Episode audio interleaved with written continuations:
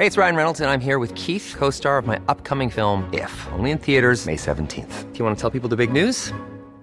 All right, I'll do. Sign up now and you'll get unlimited for $15 a month in six months of Paramount Plus Essential Plan on us. Mintmobile.com slash switch.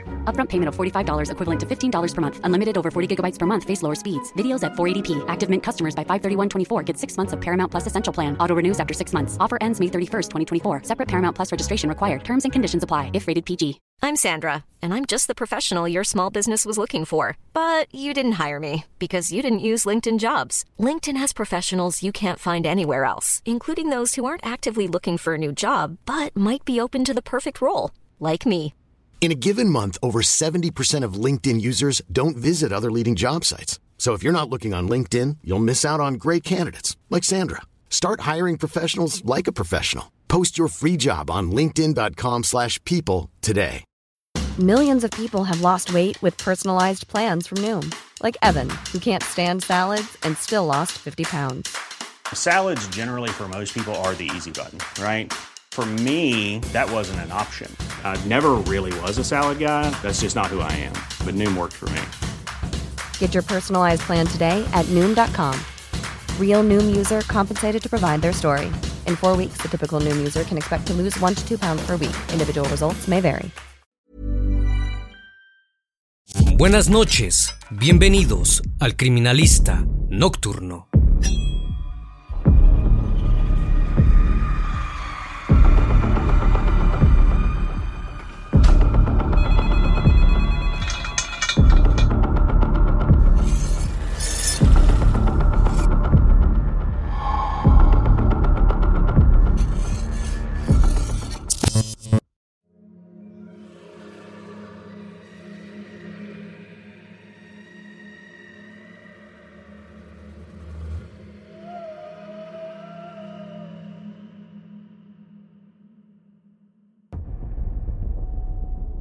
El 27 de junio de 2021, en el condado de Devon, situado al suroeste de Inglaterra, una familia de turistas disfrutaba del tranquilo océano y la calma de los bosques.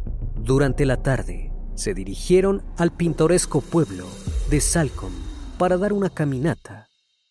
Mientras recorrían un sendero, notaron que estaban parados arriba de una superficie extraña.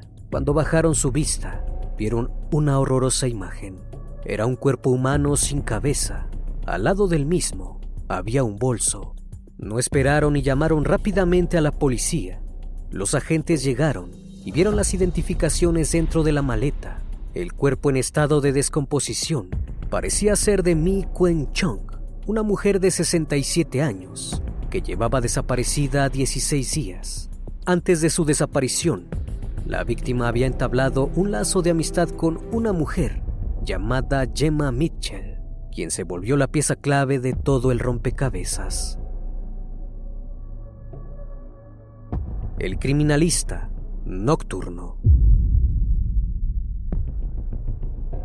Gemma Mitchell nació el 22 de julio de 1984 en Australia. Creció junto a su madre Hilary, su padre y su hermana. Luego de que sus padres se divorciaron, se mudó con las dos mujeres de su familia a Inglaterra, el país de origen de su madre. Allí Hilary comenzó a trabajar en el Ministerio de Relaciones Interiores de la Mancomunidad de Naciones del Reino Unido. Tenían un buen pasar económico. Una vez que Gemma se graduó de la preparatoria, asistió al Colegio Rey para conseguir una licenciatura en Ciencias Humanas. Allí tomó un curso titulado Bases Estructurales del Cuerpo Humano. En el mismo aprendió a diseccionar cuerpos. Luego se anotó en Anatomía Experimental. Demostró sus habilidades al punto de que recibió un premio a la excelencia anatómica y en 2004 se graduó con honores, siendo la primera de su clase. Luego estudió en la Escuela Británica de Osteopatía y se mudó a Australia, donde ejerció su profesión. También adquirió una propiedad en Helensville, Queensland, donde vivió durante ese tiempo. En 2015 se mudó nuevamente a Inglaterra, pero no pudo ejercer su carrera, ya que no estaba registrada en el Consejo Osteopático General. Decidió ir a vivir al noroeste de Londres con su madre y su hermana en una ostentosa casa que había estado en la familia por generaciones, a pesar de que la zona estaba llena de propiedades que valían alrededor de 1.1 millones de dólares. La suya estaba en muy mal estado. Gemma prefirió no buscar trabajo y se dedicó a remodelarla. Los problemas de convivencia no tardaron en aparecer. La relación con su hermana se tensó al punto de que la joven le puso a Gemma una orden de restricción por abuso íntimo contra ella y su marido. En 2016, Gemma ignoró esta orden y fue juzgada, pero consiguió salir en libertad condicional. Se había convertido en una persona problemática. En el verano de 2020, cuando Gemma tenía 36 años, comenzó a asistir a la iglesia local con regularidad. Allí conoció a una mujer dulce, de 66 años, llamada Mi Quen Chong, cuyo nombre occidental era Débora. La mujer había llegado hacía 30 años desde Kuala Lumpur, Malasia, junto a su esposo, quien había fallecido algunos años atrás. Ambas mujeres estaban activas en un sitio de internet llamado Conexión Cristiana, donde Débora publicaba mensajes evangélicos. Además, era conocida por su naturaleza generosa. Solía hacerse amiga de personas sin hogar y abrirles la puerta de su casa. Esto despertó el interés de Gemma. Unidas por su devoción cristiana, las dos mujeres comenzaron a pasar mucho tiempo juntas y entablaron una amistad. Débora no estaba en su mejor momento. Seguía destrozada por la pérdida de su marido. Tenía graves problemas de salud mental. Muy a menudo le enviaba cartas al entonces príncipe Carlos, ya que estaba enamorada de él. Veía videos constantemente, al punto de que llegó a pensar que estaba involucrada en una relación amorosa con el miembro de la realeza.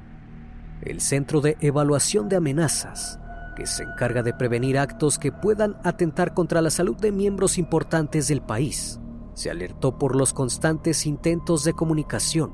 Enviaron a su equipo de salud mental para que evaluaran a Débora. Fue diagnosticada con esquizofrenia paranoide.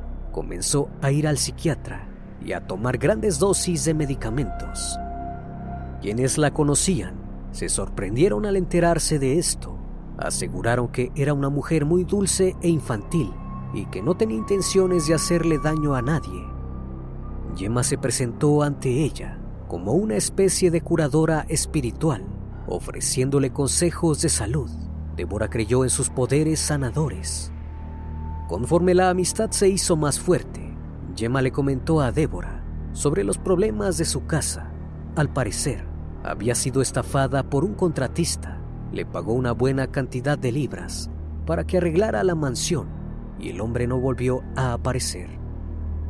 Débora, con el espíritu caritativo que la caracterizaba, se ofreció a pagarle 230 mil libras esterlinas para ayudarla a reparar la propiedad.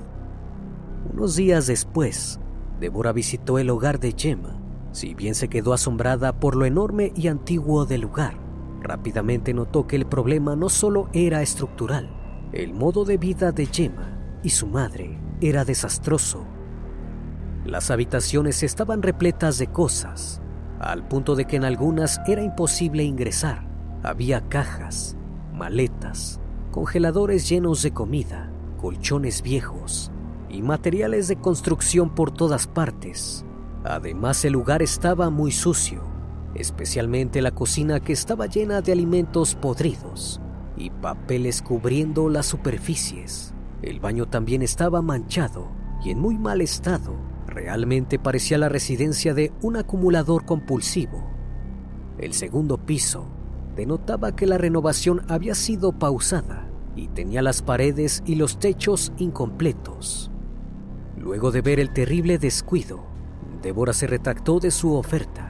Le envió un mensaje de texto a su amiga diciéndole que la propiedad valía aproximadamente 4.6 millones de libras y que le convenía venderla para comprar un departamento más chico y disfrutar del resto del dinero. Esta fue la última conversación que mantuvieron Gemma y Débora. El 11 de junio de 2021, el inquilino de Débora reportó su desaparición. La policía llegó a tomarle declaración el hombre dijo que cuando notó la ausencia de Débora, llamó a Gemma para preguntarle si sabía algo acerca de su paradero. Sabía que eran muy cercanas. Incluso Débora le había repetido en varias ocasiones que Gemma estaba ayudándole a sanar sus problemas psicológicos. Durante esa conversación, Gemma le contestó cortante que Débora se había ido con unas amigas a un lugar cerca del mar. Los agentes decidieron interrogar a Gemma. La mujer volvió a repetir lo mismo que le había dicho al inquilino sobre el paradero de Débora, pero la policía no le creyó. El 27 de junio, a 16 días de la desaparición de Débora, una familia de turistas que paseaban por un bosque de Devon encontraron un cuerpo sin cabeza y un bolso. Llamaron a la policía, que se dirigió rápidamente al lugar del hallazgo. Al revisar el bolso, encontraron la documentación de Débora. El cuerpo estaba en avanzado estado de descomposición, por lo cual fue imposible determinar la causa del fallecimiento en el momento. Fue llevado con los médicos forenses. Los días siguientes, los agentes se dedicaron a seguir rastreando la zona. Cuando pensaron que ya no encontrarían ningún indicio, a cuatro metros de donde había sido encontrado el cuerpo, hallaron la cabeza de Débora. Las pruebas de ADN confirmaron que tanto el cuerpo como el rostro pertenecían a Débora Chung. También determinaron que el deceso se había dado por una fractura en el cráneo y que tenía las costillas rotas. Rápidamente, comenzaron a investigar quién había sido capaz de perpetrar tan terrible asesinato. Todas las sospechas comenzaron a recaer ante la misma persona. Cuando revisaron la casa de Gemma, encontraron el testamento de Débora. El mismo decía que había heredado todo su patrimonio a su amiga, dejándole el 95% de sus bienes a ella y el otro 5% restante a su madre Hillary. El mismo constaba de más de 700 mil libras esterlinas y había sido firmado el 11 de junio, el mismo día que fue reportada la desaparición de la víctima. How would you like to look 5 years younger? In a clinical study, people that had volume added with Juvederm Voluma XC in the cheeks perceived themselves as looking 5 years younger at 6 months after treatment. Look younger, feel like you. Add volume for lift and contour in the cheeks with Juvederm Voluma XC. Reverse signs of aging by adding volume to smooth laugh lines with Juvederm Volure XC. For important safety information and to find a licensed specialist, visit juvederm.com. That's J U V E D E R M.com. Not for people with severe allergic reactions, allergies to lidocaine, or the proteins used in Juvederm. Common side effects include injection site redness, swelling, pain, tenderness, firmness, lumps, bumps, bruising, discoloration, or itching. There's a risk of unintentional injection into a blood vessel, which can cause vision abnormalities, blindness, stroke, temporary scabs, or scarring. Talk to a licensed specialist to find out if it's right for you. Millions of people have lost weight with personalized plans from Noom, like Evan, who can't stand salads and still lost 50 pounds. Salads, generally, for most people, are the easy button, right? For me, that wasn't an option. I never really was a salad guy. That's just not who I am. But Noom worked for me. Get your personalized plan today at Noom.com. Real Noom user compensated to provide their story. In four weeks, the typical Noom user can expect to lose one to two pounds per week. Individual results may vary. Los agentes pudieron comprobar rápidamente que este documento había sido creado y firmado de manera fraudulenta. En la computadora de Gemma fue encontrado un archivo de Word donde se podía ver un boceto del testamento de Débora. El mismo fue creado el 22 de junio y tenía la firma de un testigo que llamaba por demás la atención. Se trataba de un vecino de Débora, que había fallecido meses atrás debido a causas naturales. También encontraron el pasaporte de Débora, lo cual dio la pauta de que probablemente Gemma lo había utilizado para copiar la firma. No obstante, las pruebas más contundentes que sirvieron para llevar a Gemma a juicio fueron las que se encontraron en las cámaras de las calles aledañas a la vivienda de Débora. El 6 de julio de ese mismo año, Gemma fue arrestada por ser sospechosa del asesinato de su amiga. La mujer se negó a declarar, diciendo en repetidas ocasiones que no tenía ningún comentario para hacer al respecto a las graves acusaciones que se le atribuían, pero gracias a las grabaciones, el detective jefe del caso pudo hacer una reconstrucción de los hechos que llevaron al espantoso crimen. Por lo que se podía observar en las cámaras de seguridad, la mañana del 11 de junio, Gemma caminó en dirección hacia la casa de Débora, en Londres, con una maleta de color azul. Si bien no hay forma de saber exactamente cómo se dieron los hechos, debido a que las cámaras solo pudieron captar los trayectos realizados con la maleta azul, los estudios forenses arrojaron una idea de cómo pudo haber ocurrido el terrible asesinato. Gemma estaba encolerizada debido a que su amiga se había arrepentido de prestarle dinero para la reparación de su casa. Al entrar en la propiedad, le puso un arma en la cabeza y la golpeó causándole una fractura de cráneo que la dejó inconsciente. Luego, utilizando las habilidades que había adquirido durante sus estudios de medicina, privó de la vida a su amiga. Procedió a poner sus restos en la maleta azul. Al meter el cuerpo entero en la valija, a Débora se le quebraron todas las costillas. Cinco horas después, Gemma salió de la propiedad. Sin embargo, la maleta se veía diferente, mucho más pesada y difícil de maniobrar. El contenido de la misma no se veía en ningún momento, pero todos en el juicio estaban de acuerdo con lo que llevaba al interior. Gemma caminó durante dos horas por la ciudad con la valija, luego tomó un taxi de regreso a su casa, donde escondió la maleta. Esa misma noche la mujer volvió a salir de su hogar acudió al hospital por una herida en su dedo, probablemente causada durante el forcejeo con Débora antes de asesinarla.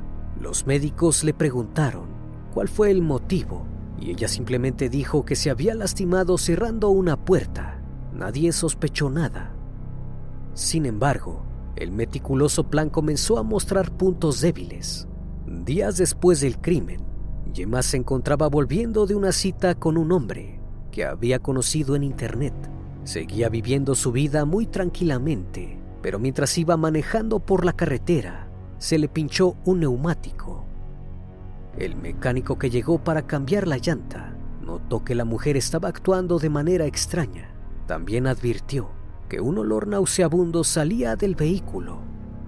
Pero lo que más le llamó la atención al hombre fue que Gemma insistiera en guardar la rueda averiada en el asiento trasero en lugar del maletero. Si bien en el momento el mecánico no dijo nada, sí fue testigo durante la investigación. El 26 de junio, dos semanas después de cometer el terrible crimen, Gemma comenzó a preocuparse de que la descubrieran. Se metió en el departamento del difunto vecino, que se encontraba deshabitado, y robó su celular. Llamó a la línea telefónica haciéndose pasar por él y logró reactivarla.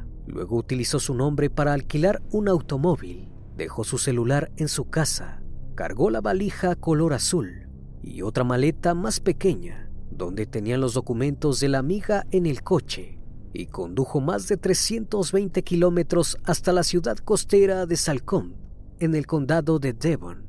Allí enterró el cuerpo de Débora en una zona y a cuatro metros de distancia la cabeza dejando también el maletín con los documentos. Luego de haber logrado reconstruir la terrible historia, debían realizarse los procesos legales pertinentes para poner a Gemma tras las rejas, y el caso ya había captado la atención de todos los medios de comunicación del país. En Reino Unido, el Poder Judicial siempre se ha opuesto enérgicamente a la filmación de juicios. Sin embargo, Luego de un cambio en la ley, realizado en 2020, se permitieron ingresar cámaras a la corte. El pueblo inglés recibió con gran entusiasmo esta nueva medida. Esta situación sumada a que el caso de Gemma llevaba tanto tiempo de cobertura mediática, derivó en que se convirtiera en la primera mujer en tener una audiencia televisiva. El juicio por asesinato se llevó a cabo un año después en el Tribunal Penal Central de Inglaterra y Gales, conocido como Old Bailey. La fecha original era el 26 de septiembre de 2022, pero fue propuesta hasta el 11 de octubre debido a la huelga de miembros del Colegio de Abogados. Aunque todas las pruebas encontradas por los detectives apuntaban a Gemma, la condena no estaba asegurada. Esto se debía a que no había evidencia física de que Gemma hubiese estado en el momento del fallecimiento de Débora. Sin embargo, el fiscal tenía un respaldo. Presentó un paño que se había encontrado en la cocina de Gemma. Las pruebas de ADN arrojaron coincidencia con el cuerpo de Débora. También mostró que se había hallado un trozo de cuerda naranja tanto en la maleta de color azul como en la casa de la acusada. Además se señaló que en el sitio web donde Gemma se presentaba como osteópata, aseguraba estar sintonizada en neuroanatomía, genética y lo más llamativo, con la disección de cuerpos humanos. Estas últimas pruebas eran irrefutables. Gemma se declaró inocente y al igual que durante la investigación, se negó a declarar. No emitió ni una palabra durante todo el transcurso del juicio. El juez señaló que había tres factores agravantes del crimen. El primero fue su planificación respaldada, mayormente por la alteración de los documentos, la maleta azul y el hurto de la identidad del difunto vecino. El segundo, la debilidad de Débora, debido a su avanzada edad. El tercero y último fue lo que Gemma hizo con el cuerpo luego de asesinar a su supuesta amiga. Además, el hecho de que la mujer no mostró remordimiento alguno ni siquiera cuando le enseñaron imágenes de su difunta amiga, la calificaba como una persona fría. El detective del caso dijo que Gemma había actuado de forma premeditada y que era capaz de cometer actos terribles. También señalaron que si bien no podían declarar un motivo concreto, debido al silencio de Gemma durante los interrogatorios, estaba claro que el móvil del crimen había sido el dinero el jueves 22 de octubre, Gemma Mitchell fue declarada culpable del asesinato de Deborah Chung. Fue sentenciada a 34 años de cadena perpetua. Hasta julio de 2055 no puede pedir la libertad condicional. Mientras se dictaba su sentencia, permaneció firme en el banquillo. Hillary demostró su inconformidad con el veredicto. Dijo que había poca evidencia en contra de su hija. Juró que en la maleta no había un cuerpo sino cubiertos, vajillas y paños de cocina que Débora le había prestado a Gemma. Además, agregó que su hija le había ofrecido ir a Salcom de paseo la semana que supuestamente se había cometido el asesinato, lo cual no tenía sentido si tenía un cuerpo en el maletero del auto. Luego de estas declaraciones, algunas personas comenzaron a sospechar de Hillary, ya que el hecho de que el cuerpo hubiese estado en la casa por 15 días y ella no lo hubiese notado. Era muy extraño. Sin embargo, no se presentaron cargos contra ella. Lo más doloroso del día de la sentencia fue que los familiares de Débora, su hermana Amy Chung, sus sobrinas y su sobrino observaron la audiencia a través de un enlace de video, debido a que todos vivían en Malasia. Amy comentó que el asesinato fue un shock para toda la familia. No comprendía por qué le había pasado algo tan terrible a Débora. Si bien no eran cercanas por diferencias con respecto a la religión, le tenía mucho aprecio. La situación la dejó muy perturbada y desde entonces sufre de insomnio. Dijo que quería saber cómo había fallecido su hermana y si había sufrido. Le entristecía que haya tenido que pasar por una experiencia tan horrible y tan trágica. Al día de hoy, no se sabe exactamente cómo privaron de la vida a Débora. Los familiares siguen exigiendo una respuesta, una declaración de la persona que lo hizo, para poder superar la dolorosa situación que están viviendo.